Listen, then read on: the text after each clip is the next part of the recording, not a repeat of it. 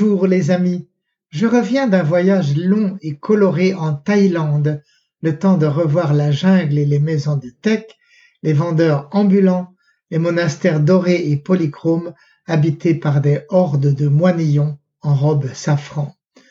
Dans les dernières années de notre long séjour en Chine, Brigitte et moi avons pris l'habitude de retourner à Chiang Mai en hiver pour échapper au froid glacé qui frappe Pékin plus encore que l'Europe.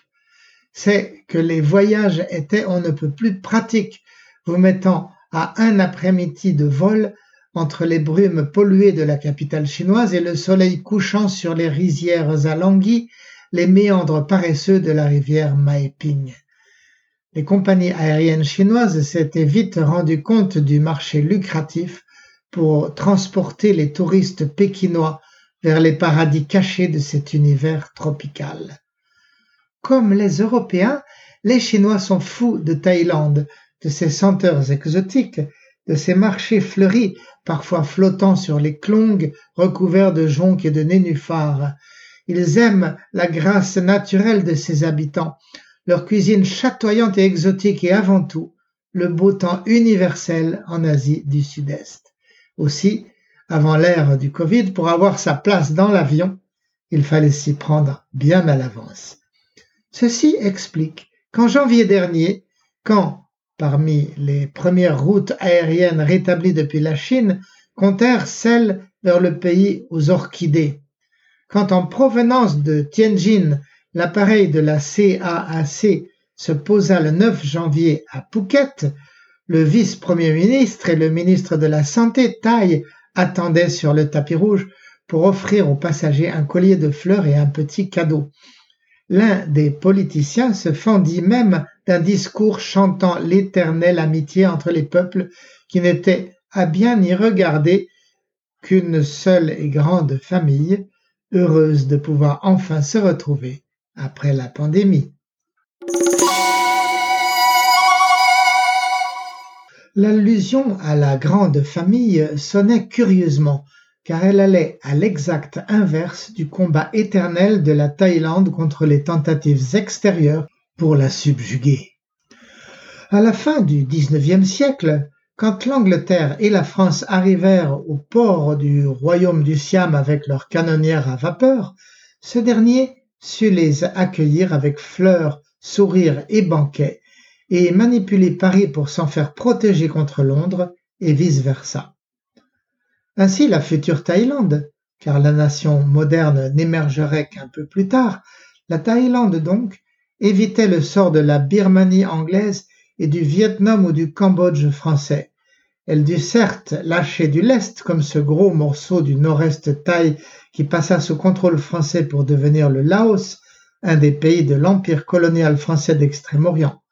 Mais à ce prix, le Siam sauvait son indépendance.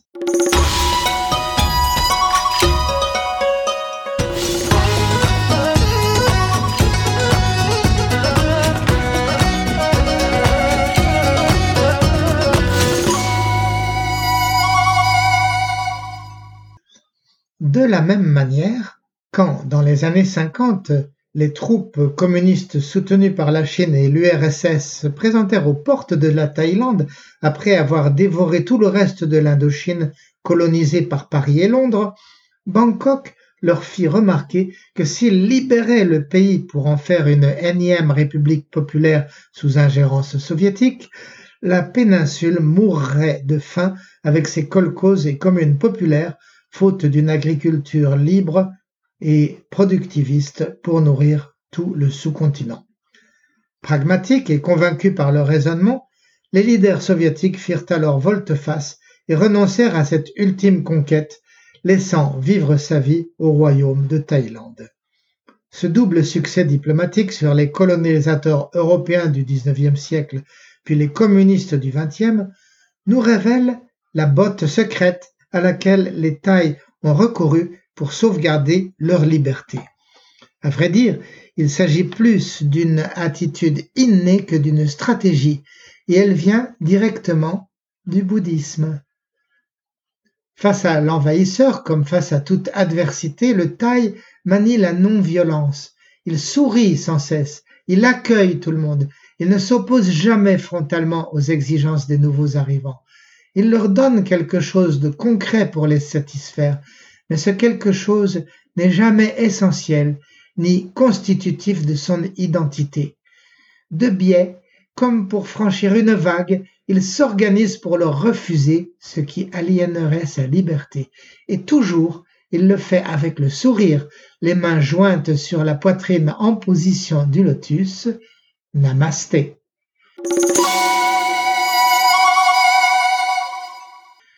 Cette formule est toujours d'actualité à l'heure où la Chine s'enfonce à coups de boutoir à travers l'Indochine, cette fois avec l'argent pour armes, offrant des dizaines ou centaines de milliards de dollars pour équiper le sous-continent tout en achetant sa liberté. Cela a marché au Cambodge et au Laos, voire en Birmanie et au Vietnam. Ça marche plus difficilement en Thaïlande. Je vous donne un exemple le TGV que la Chine ambitionne de faire sortir de son propre territoire à travers Laos, Thaïlande et Malaisie jusqu'à Singapour.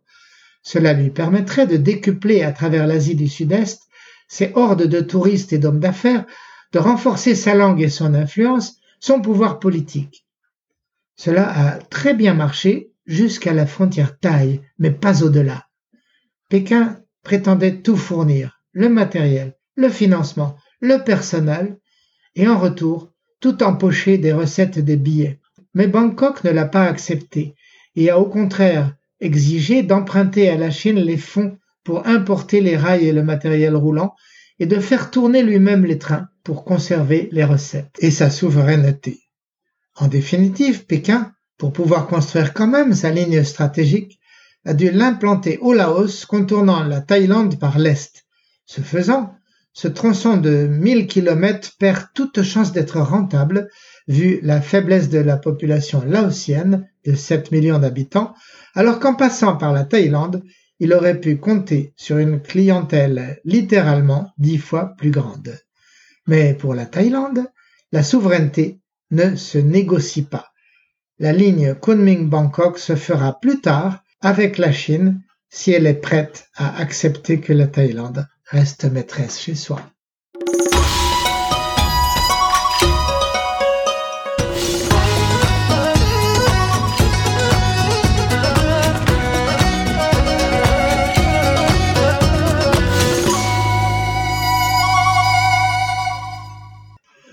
Pour autant, la présence du géant chinois reste omniprésente et écrasante en ce pays. Dans Chiang Mai, un magasin sur trois a son enseignant chinois en plus du Thaï. D'énormes chantiers immobiliers en pleine campagne ou au bord de la mer se construisent sur capitaux chinois pour des dizaines de milliers d'appartements qui sont tous achetés sur plan par des Chinois rêvant de passer leur retraite au soleil.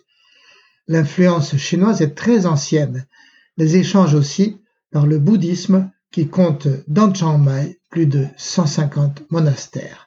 Dans cette capitale du Nord, non loin de la rivière Ping, se trouve la mosquée Masjid Hidayatul, site d'un des marchés les plus pittoresques de la ville. En plus des beaux légumes et des cafés de plein air, on y trouve toutes sortes de snacks chinois introuvables ailleurs, comme le tianbing, plat typiquement pékinois, composé d'une crêpe cuite sous vos yeux, farcie à l'oignon de printemps à l'œuf à diverses sauces roses et noires et d'un biscuit craquant qui fait l'identité du plat. On y trouve aussi roulé sous vos yeux le xiaolong pao, ravioli à la pâte diaphane rempli d'une farce à la composition secrète étuvée à la vapeur. Dans ce marché, clients et vendeurs se parlent surtout en mandarin, ce qui pour nous est un grand bonheur, ne parlant pas le thaï, voici enfin l'occasion d'échanger naturellement avec les locaux dans une de leurs langues, le chinois. En fait, nous sommes ici dans un microclimat culturel venu de loin. Ces gens qui sont de pure taille sont disciples de Mahomet, émigrés du Yunnan deux siècles plus tôt pour échapper aux persécutions qui frappent périodiquement les minorités musulmanes. En Thaïlande, ces groupes chinois ont trouvé un havre de tolérance et de paix qui leur a permis de prospérer et de devenir de bons citoyens du pays tout en gardant leur religion. Et si, durant ces siècles, ils ont conservé sa langue. C'est dû à la proximité du Yunnan, leur terre d'origine, à 500 km en franchissant le Laos.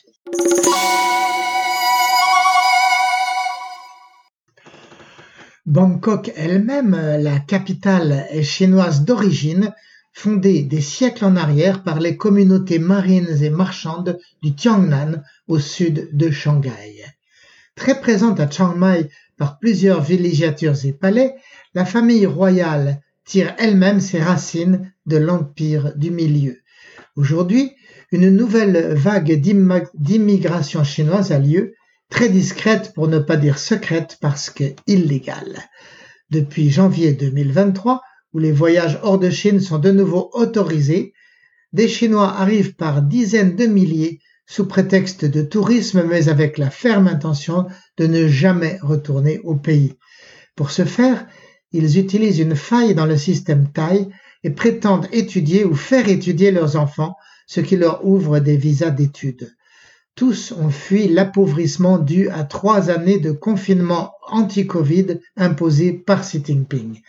La vie en Thaïlande coûte bien moins cher qu'en Chine et les écolages aussi. En inscrivant leurs enfants à des écoles anglo ou francophones, ces migrants ont l'espoir de les voir poursuivre leurs études ailleurs dans le monde occidental, changer de nationalité et leur offrir un meilleur avenir.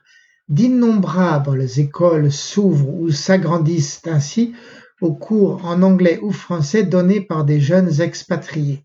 Et c'est ainsi que la Thaïlande, fidèle à sa tradition bouddhiste, se fait un havre d'accueil pour de nouveaux nomades des temps modernes, en un trait d'union inattendu entre la Chine et l'Occident, l'Est et l'Ouest.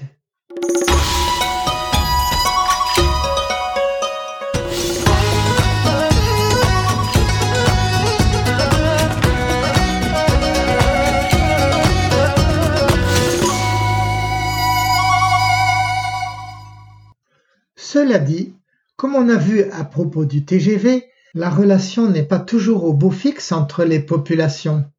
Trop souvent, les touristes chinois, qui n'ont pas encore une longue tradition de voyage hors frontières, se comportent en Thaïlande comme en pays conquis, entrant dans les jardins et les maisons sans y être invités, dans les monastères en tenue inappropriée, pour y parler trop fort. Tout cela provoque des réactions de rejet. En 2017, Bangkok avait expérimenté l'autorisation aux Chinois de circuler sur ces routes avec leurs voitures individuelles. Mais très vite, leur conduite s'avéra ingérable, ces conducteurs indisciplinés oubliant trop souvent qu'au pays des éléphants, on conduit à gauche contrairement à la Chine qui roule côté droit. Les accidents pullulèrent aussi très vite, l'interdiction de passer en voiture de Chine en Thaïlande fut rétablie. Voilà donc entre Chine et Thaïlande une relation chatoyante et contrastée. Début février, au passage dans l'année du lapin, la Chine avait organisé dans Chiang Mai une grande fête de rue où rien ne manquait, ni les personnages chamarrés de soie et très maquillés, ni les lions qui dansent, ni les dragons de dix mètres de long. Les notables écoutaient religieusement les discours en mandarin, mais les habitants du quartier commentaient en taille. De cette scène bon enfant, on percevait un combat poursuivi entre la Chine impériale pour reconquérir ses marches et une Thaïlande en train de ménager la face chinoise, son mode de vie calme et souriant et son indépendance. Peut-être qu'en fin de compte, nous autres Européens aurions à apprendre de ce mode de dialogue avec le géant chinois, un mode plus efficace que la confrontation à l'américaine et en définitive le seul que Pékin soit en état de comprendre. Et sur ces bonnes paroles, je vous quitte, chers amis, en vous promettant de revenir sur les ondes très bientôt cette fois. Salut